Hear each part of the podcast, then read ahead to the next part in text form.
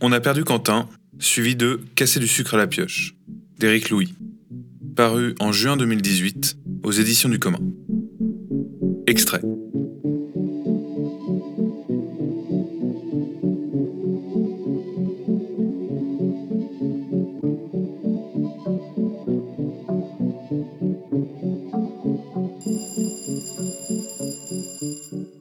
Fin de la pause. Est-ce que j'ai entendu ces mots? J'ouvre les yeux. J'émerge doucement. Tout ce blanc. La réalité revient à moi. Revient en moi. Un coup d'œil à droite. Un coup d'œil à gauche. Sortant comme moi de leur léthargie, les autres s'animent. L'un est assis et regarde autour de lui, l'air hagard. Un autre se relève en maugréant. Un troisième boit à sa gourde de métal. Est-ce que j'ai entendu ces mots? Je ne sais pas. D'habitude, je les entends, c'est sûr. Je ne dors pas. Aujourd'hui, pour la première fois, j'ai sombré dans le sommeil. 30 secondes? 10 minutes? J'en sais rien. Peu importe, faut s'y remettre. Nous sommes 10, ressemblants, indifférenciés. 10 fantômes, combinaison blanche, bottes blanches, casque blanc, fondus dans le blanc de ces montagnes de sucre. Fantômes silencieux. Les bruits sont étouffés. Les coups de pioche dans les blocs de sucre font un ploc, mat et lointain.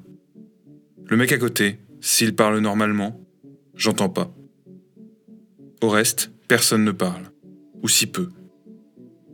De loin en loin, sporadiquement, des paroles déformées, des mots incompréhensibles m'arrivent.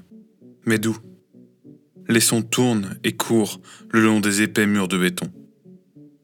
Presque autant que le boulot, c'est s'arracher à cette atmosphère cotonneuse, étouffée, étouffante, qui est dure.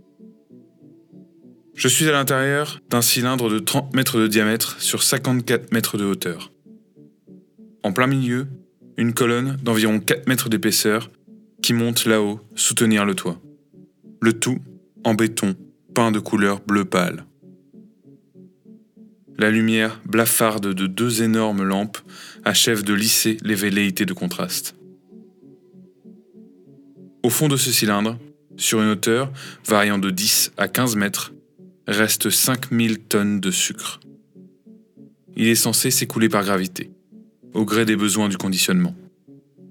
Devrait sagement glisser par les trémies, sorte d'entonnoir moulé dans l'épaisseur du sol, pour être emmené vers son destin de sucre. Mais celui-là, il ne veut pas finir en petits morceaux dans ton café, ou fondu dans une confiture de grand-mère, ou complice de l'impérialisme américain, délayé dans du Coca-Cola.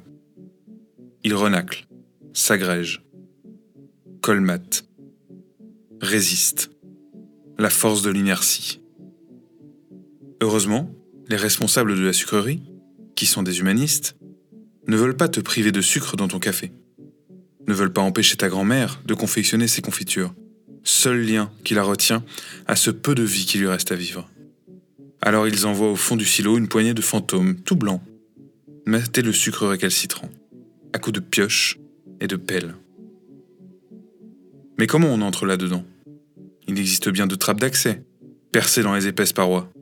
Seulement elles sont situées à 1 mètre et 7 mètres du fond, c'est-à-dire ensevelies par le sucre restant. Ultime solution, passer par le haut. En effet, au sommet du silo, déposé en cercle, se trouve une vingtaine d'ouvertures pour le remplissage. Ce sont des trous d'une cinquantaine de centimètres de diamètre. Ils deviendront trous d'hommes L'affaire est simple. On attache deux cordes, une de travail, une de sécu, aux fixations scellées dans le mur. On fait passer les cordes dans le trou d'homme. On veille à ce qu'elles descendent bien jusqu'en bas. Cordiste, c'est notre boulot. On a le baudrier. Mousquetonné au baudrier, le descendeur. Une fois la corde correctement enfilée dans le descendeur, il n'y a plus qu'à se laisser glisser jusqu'en bas. Un matin, à ce moment précis, un ancien, me regardant opérer, me dit Une année, j'étais là, à regarder un gars prêt à descendre.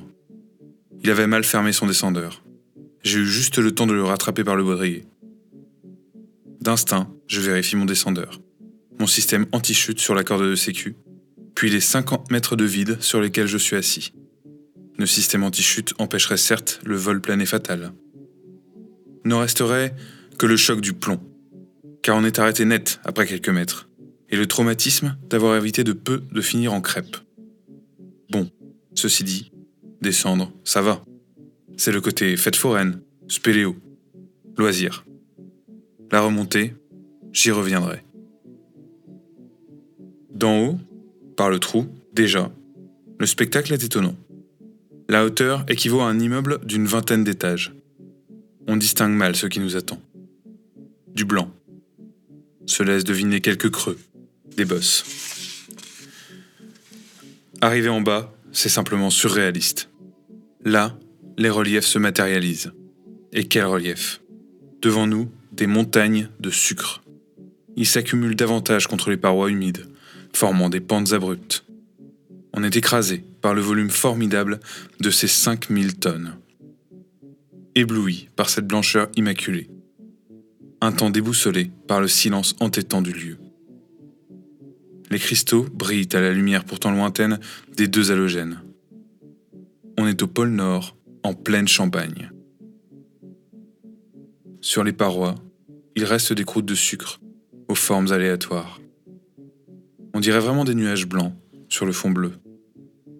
C'est dans ces nuages que je me perds pendant les pauses. Allongé, bien calé sur ma dune, reposant pour un quart d'heure mes lombaires malmenés. Parfois, j'y vois un planisphère concave au continent redessiné. Et je m'endors, hébété par la besogne.